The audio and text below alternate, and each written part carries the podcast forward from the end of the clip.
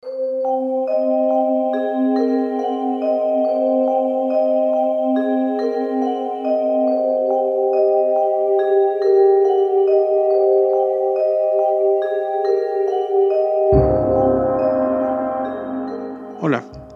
bienvenidos de nuevo al podcast Terror cerca de ti.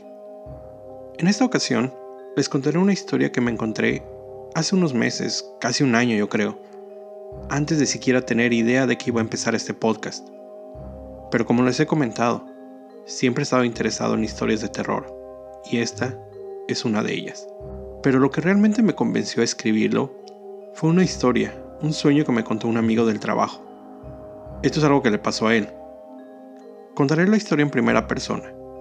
Creo que es más fácil entenderlo así. Hace unas noches, mientras dormía, sentí en mi pierna como si alguien la tocara. Pequeños golpecitos. Aquellos como cuando quieres llamar la atención de alguien. Esta persona está de espaldas y toca su hombro. Esos golpecitos yo los sentía, aún estando dormido. Sentía como si fuera una mano pequeña, como de un niño. Este contacto hizo que comenzara un sueño, donde yo veía efectivamente a un niño tocando mi pierna, como queriendo llamar mi atención. En el sueño, yo tomé la mano del niño, tratando de hacer que se detuviera. Pero él levantó su mano, comenzó a alejarse de mí. Este movimiento en el sueño hizo que me despertara. Pero cuando lo hice, me encontraba sentado, con mi brazo extendido Aún no entiendo qué fue lo que pasó. Yo vivo solo. No hay niños. No hay animales. No hay nada que haya podido tocar mi pierna. Con esto, esa noche, no pude dormir más. Esta es solo una breve historia que me recordó sobre el querido David, o Dear David, y que para ser honestos, desde la primera vez que leí la historia y todo el tiempo que estuve escribiendo este capítulo, sentí escalofríos. Esta historia sucedió en la ciudad de Nueva York, donde el escritor y caricaturista Adam Ellis contó por medio de su cuenta de Twitter la experiencia que tuvo con un fantasma, evento que duró varios meses en su departamento. Adam iniciaba conversaciones o hilos en Twitter sobre lo que pasaba en su departamento e iba agregando más tweets con lo que proporcionaba más información. Antes de entrar de lleno a la historia, solo quiero decirles que yo aún no sé si la historia es verdadera, porque como les decía, Adam es un escritor. Esta puede ser una muy buena forma de contar una historia de fantasmas. La historia comienza en agosto del 2017. El primer mensaje de Adam dice, mi departamento está encantado por el fantasma de un niño que quiere matarme. Los primeros relatos que se incluyen ahí son sobre los hechos que pasaron en el mes anterior a agosto. Ahí Adam empieza a contar que todo comenzó cuando él veía en sus sueños a un niño, o un espectro que parecía ser el de un niño. Adam cuenta que él padecía de parálisis de sueño, lo que en México, y no sé si en algunos otros países, se le conoce coloquialmente como cuando se sube el muerto. Cuando nosotros dormimos, el cerebro se desconecta, por así decirlo, del cuerpo, para poder descansar. Las personas que sufren de este desorden del sueño, el cerebro despierta tan rápido que no pueden mandar las señales necesarias para que el cuerpo reaccione. Las personas están conscientes de que están despiertas, pero no pueden moverse. Sienten un tipo de presión, como si algo estuviera sobre ellos que les impidiera moverse. De ahí el término de se me subió el muerto. Como les decía, Adam se encontraba sufriendo un episodio de parálisis del sueño cuando veía a un niño que lo veía directamente. El niño estaba sentado en una mecedora verde que él tenía en su cuarto vio que el niño tenía una cabeza grande, más de lo normal, y como con un golpe, una especie de abolladura, por así decirlo, en la cabeza. El niño lo observaba, pero en cierto momento se levantó de la silla y comenzó a acercarse a Adam. Recuerden, él no podía moverse, solo veía cómo el espectro se acercaba, y cuando estaba a punto de tocarlo, por fin pudo despertar. Lo hizo en medio de gritos. Unas noches después, Adam tuvo otro sueño. Esta vez fue en una biblioteca, donde una niña se le acercó y le dijo, Tú has visto a querido David, ¿no es así? A lo que él preguntó, ¿quién? Querido David, tú lo has visto. Él está muerto.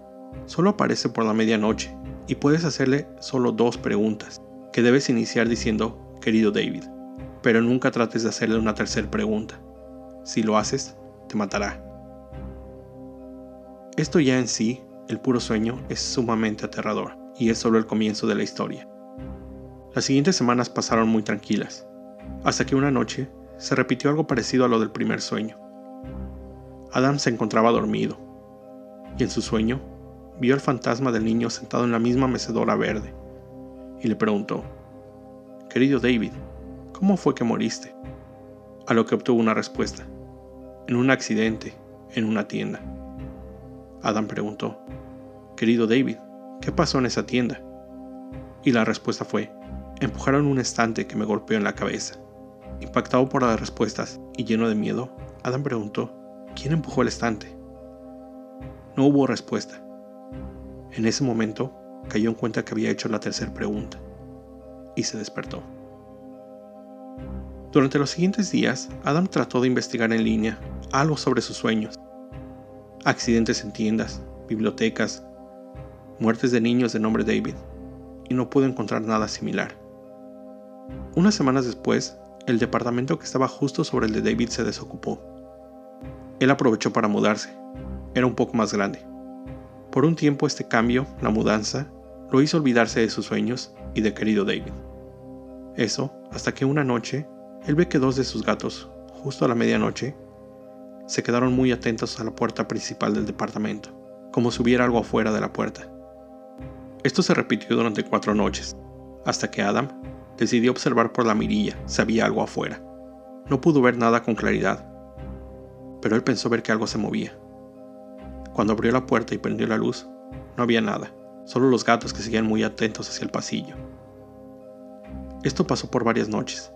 Los gatos de Adam seguían actuando de forma rara, siempre atentos a la puerta principal, después de la medianoche. Él tomó algunas fotografías, primero a través de la mirilla y después con la puerta abierta. Adam creía ver algo en la primera foto, pero no es claro. Podría ser simplemente un efecto de la cámara de su celular a través de la mirilla. Unas noches después, Adam instaló en su celular una aplicación que graba sonidos ambientales cada que detecta un ruido. Él dice que la primera noche detectó 33 grabaciones. La mayoría de las grabaciones son irrelevantes. Autos pasando por la calle, ambulancias, etc. Solo en una de ellas, primero él cree escuchar pasos muy cerca del celular.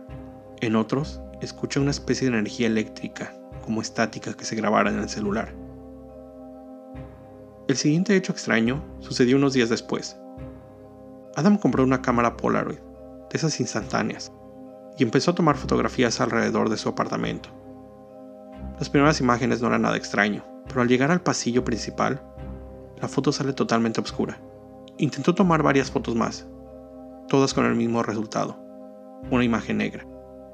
Adam pensó en ese momento que era posiblemente un defecto del papel fotográfico. Así que abrió un paquete nuevo, lo volvió a intentar y el resultado fue el mismo. En ese exacto lugar de su departamento, todas las fotografías salían oscuras. Él intentó con diferentes variables. Puso su dedo enfrente del lente. Y sí, sale oscuro, pero se nota la diferencia. Intentó con su teléfono, el mismo lugar, y esas salían normales. Simplemente no pudo encontrar una explicación a ese extraño fenómeno. Algunos días después, él seguía con pesadillas, no podía dormir tranquilo, y sus gatos seguían comportándose de esa extraña manera. Empezó a recurrir a sugerencias de amigos y seguidores de Twitter. Puso sal en la puerta, quemó salvia, todo lo que le recomendaron para alejar malos espíritus. Después de unos meses, dejó de soñar con querido David. Pero una noche, el espectro volvió a aparecer en sus sueños. En esa ocasión, lo vio en el mismo lugar, en la mecedora verde, observándolo, solo que esta vez el cuarto estaba lleno de neblina o humo. ¿Sería esto una referencia a la salvia que quemó? El siguiente sueño que Adam tuvo fue esto. Él soñó que David lo arrastraba del brazo por una bodega abandonada la mañana siguiente al despertar, notó en su brazo una marca, un moretón, donde David lo había arrastrado. Él mismo estaba consciente en ese momento que posiblemente él se había lastimado el día anterior y que en su sueño solamente había sido una manifestación inconsciente de eso. La mañana siguiente, al dirigirse a tomar café, pasó junto a un lugar que siempre había visto con actividad, un taller donde reparaban food trucks, solo que esta vez el taller se encontraba vacío, desolado. Lo único que pudo ver dentro del taller era una silla. ¿Sería esta una coincidencia más? Adam había soñado con un almacén vacío y se encontró con uno. Despertó con el moretón en la mano, tal como lo había soñado. Esa noche, él cuenta que no pudo dormir bien. Unos días después, comenzó a recibir en su teléfono llamadas de un número desconocido. Él solamente pensaba que era telemarketing. La noche en que por fin decidió contestar, pensó que eso iba a terminar las llamadas, pero se llevó una extraña sorpresa. El primer sonido en el teléfono fue de energía eléctrica, similar a la que su teléfono había captado en las grabaciones nocturnas. Después vino un silencio. Unos segundos después, escuchó una voz la voz de un niño, que dijo, hola. La forma en que la frase le fue dicha causó en Adam un gran temor. No quiso dormir esa noche, prendió todas las luces de su apartamento y se quedó viendo televisión hasta la mañana. Él empezaba a decir que sentía que perdía la razón. Él mismo lo reconoció. Todos estos eventos, aislados, podrían haber sido explicados de forma razonable pero la suma de todos ellos es lo que ya no tiene explicación. Lo único que podía hacer en ese momento era escribir, escribir lo que estaba pasando. Una de las cosas que hizo los días siguientes fue sacar de su habitación esa mecedora verde, donde veía a David en sus sueños. Si hubiera sido yo, desde la primera noche hubiera sacado esa silla de ahí, lo hubiera tirado a la basura. En los días siguientes, Adam tenía planeado un viaje por tres semanas a Japón lo que pensó que lo iba a hacer olvidar todo lo que estaba viviendo, y posiblemente el espíritu de David podría dejarlo en paz. Durante el tiempo que Adam iba a estar viajando, él quería estar seguro que sus gatos estuvieran bien, por lo que compró una cámara web, con la que él podía ver a sus gatos mientras estaba de viaje. Esas cámaras que también se usan como monitores para bebés, mandan alertas a los teléfonos configurados cada que la cámara detecta un movimiento antes de salir a su viaje, Adam configuró la cámara para hacer las pruebas necesarias. Una noche que estuvo fuera, confirmó que esto funcionaba. Cada que recibía una alerta, podía ver que eran sus gatos los que se movían en el departamento. Pero cerca de las 11 de la noche, una nueva alerta llegó. Al ver en su teléfono, no vio ningún movimiento. Lo que vio, honestamente, les digo, me dio escalofríos. Se ve como la mecedora verde se mueve, muy ligeramente. De nuevo, Podría haber una explicación razonable a todo esto, pero después de todo lo que él había vivido, le resultaba difícil. Él dice que no podía haber una corriente que hiciera que la mecedora se moviera. No podía encontrar una explicación. Treinta minutos después llegó otra alerta. Al comprobar lo que lo había causado, vio que un caparazón de tortuga que tenía él como decoración en una de las paredes se cayó. Aproximadamente una semana después, al revisar las grabaciones de los movimientos detectados por su cámara, vio en una de estas que uno de sus gatos brinca, al espantarse con algo. Podría haber sido simplemente un insecto, algo que lo hiciera reaccionar así. Varios de los videos muestran a su gato comportándose de manera extraña, siguiendo con la vista algo dentro del departamento. En otro, el gato se levanta y con su pata intenta atrapar o golpear algo en el aire. Mientras esto pasaba, los sueños seguían repitiéndose. En uno de ellos, Adam relata que estando acostado en su cama, al girarse hacia el otro lado, vio una cabeza junto a él. La cabeza estaba solo conectada a la espina y parecía aún tener vida. Mostraba una ligera sonrisa. Adam le preguntó si estaba bien. La cabeza le respondió con una sonrisa aún mayor. Se siente increíble. En otros sueños, él asegura haber visto sombras afuera de sus ventanas. Recuerden, ya se había mudado al segundo piso. En una noche en que no podía dormir, o mejor dicho, no quería dormir por el temor de volver a tener otra pesadilla, decidió salir de su departamento a una tienda cercana y comprar algo para comer. En su regreso, pasó junto a la bodega abandonada, y justo cuando caminaba por ahí, escuché un fuerte ruido del otro lado de la puerta de la bodega. La curiosidad le ganó. Intentó ver qué había dentro del almacén a través de una ventana. No pudo ver con claridad. Quiso usar su teléfono para tomar una fotografía. Se aseguró de tener el flash prendido. Y justo cuando tomó la fotografía, era seguro haber visto que algo se movió dentro. Fue tanto el terror que corrió a su departamento sin siquiera atreverse a ver la fotografía. Después, cuando por fin lo hizo, pudo ver otra parte del almacén que no había visto la primera vez. Lo que parecía ser un escritorio, como parte de una oficina, algunos materiales sobre este, y en una esquina de la imagen, lo que parecía ser un rostro. Finalmente llegó el viaje a Japón. Adam pensó que sería lo mejor alejarse de todo esto por unas semanas. El viaje fue como lo esperaba. Algunas personas le ayudaron a cuidar a sus gatos. Él disfrutó todo, sobre todo estar alejado. El último día del viaje, en la ciudad de Sapporo, realizó un recorrido a pie y se encontró con una peculiar estatua. La estatua era una forma cilíndrica. Tenía motivos todo alrededor de ella. En la parte principal mostraba una mujer y todos eran niños. Al llegar a cierto punto de la estatua, Adam se quedó helado. Una de las figuras de un niño mostraba una cabeza grande, que parecía tener un golpe que le deformaba la cabeza. Esto le recordó la imagen de David en sus sueños. Después de su regreso de Japón, Adam mencionó que experimentó algunos otros eventos extraños. Problemas eléctricos, bombillas nuevas que se descomponían, lámparas que prendían y apagaban intermitentemente. Una mañana mientras caminaba, pasó de nuevo afuera del almacén, pero en esta ocasión la puerta principal estaba abierta. Mucha luz entraba al lugar, pero seguía vacío, a excepción de una carroza. Una carroza fúnebre. Ya saben, uno de esos carros negros adaptados para llevar un féretro dentro. No había nadie en el almacén, solo la carroza con las cortinillas cerradas. De nuevo, este hecho podría parecer irrelevante, a final de cuentas, las carrozas necesitan también un lugar para estacionarse. Unas noches después, mientras Adam se encontraba viendo el televisor, vio que sus gatos miraban fijamente hacia una de las ventanas. Cuando él se acercó, era segura que alguien estaba afuera viéndolo. Inmediatamente se escondió. Apagó las luces de su apartamento.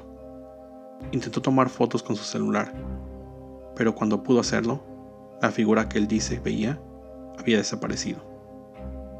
Como les había mencionado, el departamento de Adam estaba ubicado en un segundo piso. El edificio de al lado, la vista desde sus ventanas, era de un solo piso. Es decir, si alguien había estado viéndolo, significaba que estaba en la azotea del edificio vecino. Casi cuatro meses después del primer sueño, volvió a tener otro sueño muy parecido a él, solo que en esta ocasión, David estaba sentado en otra silla. Recuerden, ya no estaba la mecedora verde. David estaba ahí, fijo, sin moverse, solo viendo a Adam. Adam, de nuevo, no podía moverse, solo tenía un poco de movilidad en sus manos. En ese instante, él supo lo que estaba por venir. Adam sentía que David se iba a acercar, y así fue. El espectro de David se levantó de la silla y comenzó a acercarse muy lentamente hacia la cama de Adam. Con el mayor esfuerzo posible, Adam logró alcanzar su celular y comenzó a tomar fotografías. David seguía acercándose, muy lentamente, como si le costara moverse, hasta que su rostro estuvo justo junto a los pies de la cama. David murmuró algo. Adam no pudo entenderlo y solo vio como los ojos de Adam comenzaron a girar hacia atrás hasta que quedaron completamente en blanco. David comenzó a subirse a la cama acercándose más y más a Adam, diciendo algo, pero no podía entenderlo. Cuando el espectro estaba a muy corta distancia, Adam despertó. Ya era de día y no había rastro alguno de David. El día transcurrió de lo que ahora era una forma muy normal para Adam, ya que el estrés que sus sueños le provocaban lo mantenían agotado durante todo el día. Al llegar la noche, recordó que la noche anterior había tomado fotografías con su celular por fin se animó a revisarlas. La mayoría eran obscuras, nada fuera de lo normal, pero llegó a una donde puede apreciar lo que parecía ser un niño, con una camiseta a rayas, la cabeza deformada, con lo que podría aparentar un golpe. En las primeras imágenes se ve a David sentado en el sillón. Luego comienza a bajarse de él, hasta que llega a una corta distancia. Obviamente, Adam no pudo dormir esa noche. Unas noches después, mientras se encontraba dormido, Adam fue despertado por un sonido muy fuerte, como si algo muy pesado hubiera caído en el techo de su departamento. Este sonido se repitió por unas 15 veces. Recuerden, esto es en medio de la noche. Por un momento pensó escuchar pasos fuera de su departamento. Después, los ruidos se detuvieron y después de unas horas, por fin pudo dormir un poco más. La mañana siguiente notó que debajo de ese acceso había polvo o tierra, como si hubiera caído de la parte de arriba. Al revisar y tratar de ver dónde provenía esa tierra, notó que algo salía del acceso, algo pequeño, empujó la puerta con un palo y de inmediato algo cayó. Pensó que era un animal, pero cuando vio lo que era, se sorprendió.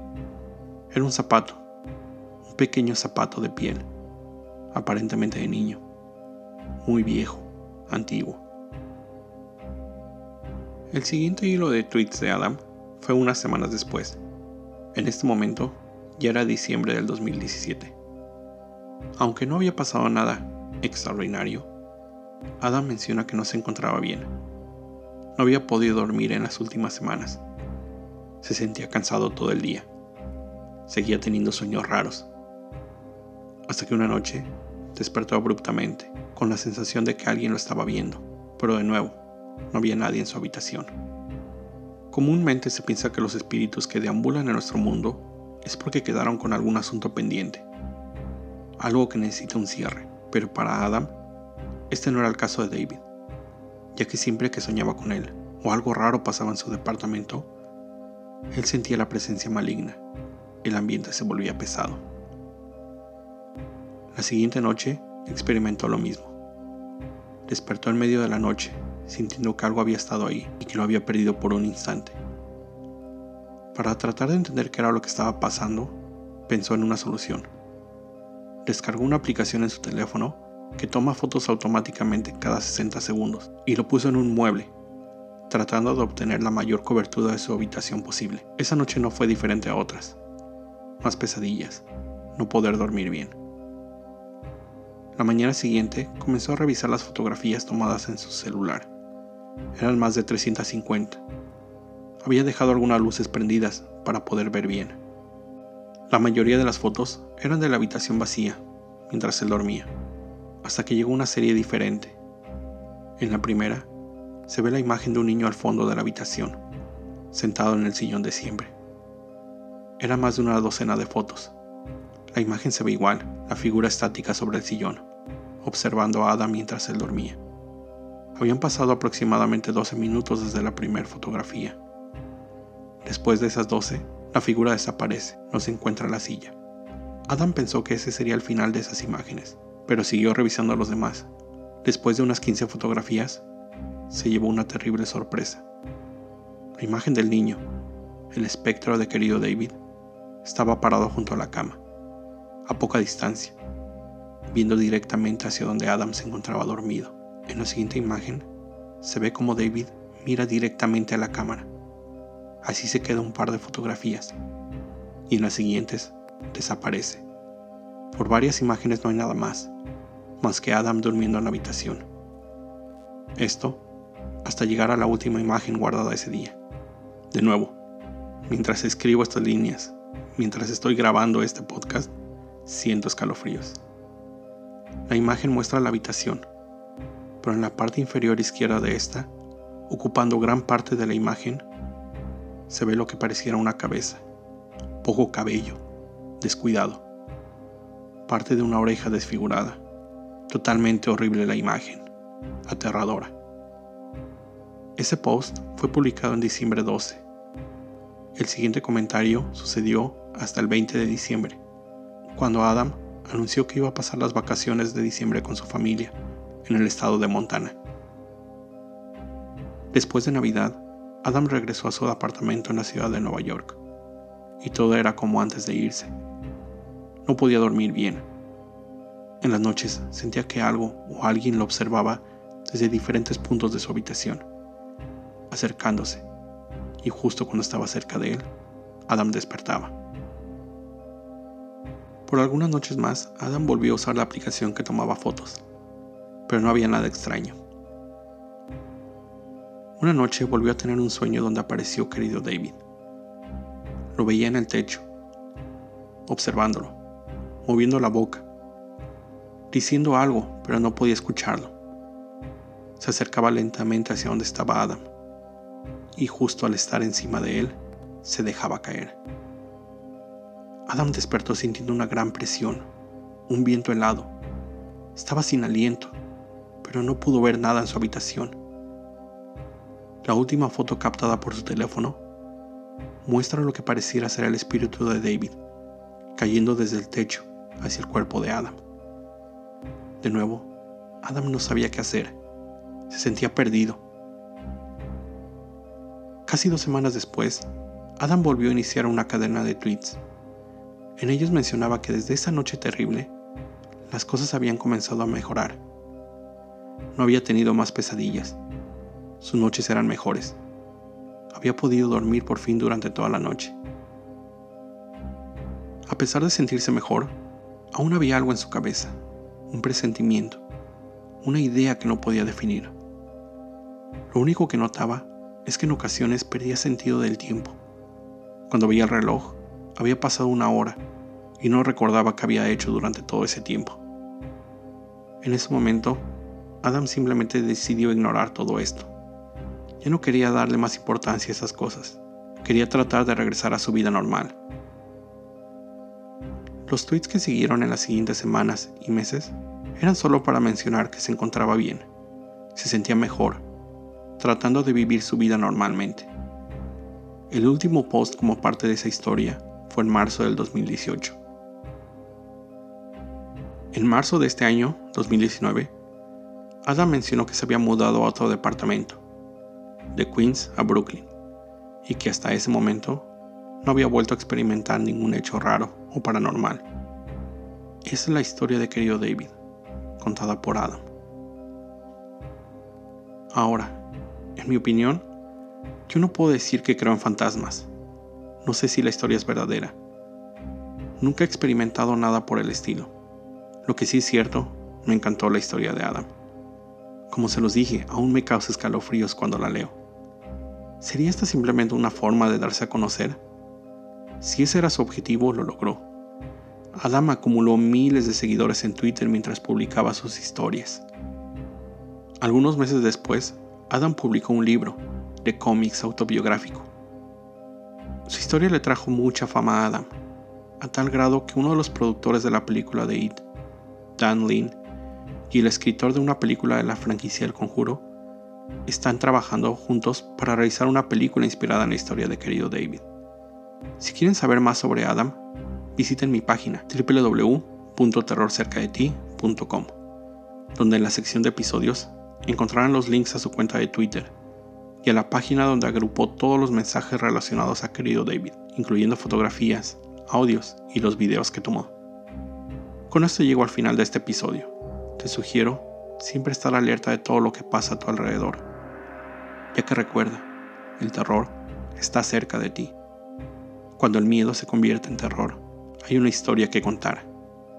Si están interesados en escuchar más casos similares, suscríbanse a este podcast en su servicio de música en línea favorito, iTunes, Spotify, iBox, Stitcher, etc. Descargan los episodios y califíquenme en iTunes. Sus comentarios son muy importantes. Si tienen alguna historia que les gustaría contar en el podcast, envíen a mi correo terrorcercadeti@gmail.com. Recuerden seguirme en mis redes sociales, Facebook, Terror Cerca, Twitter e Instagram, arroba Terror Cerca. Todo el contenido de este episodio fue escrito, grabado y editado por mí, Raúl Reyes, desde Nueva York.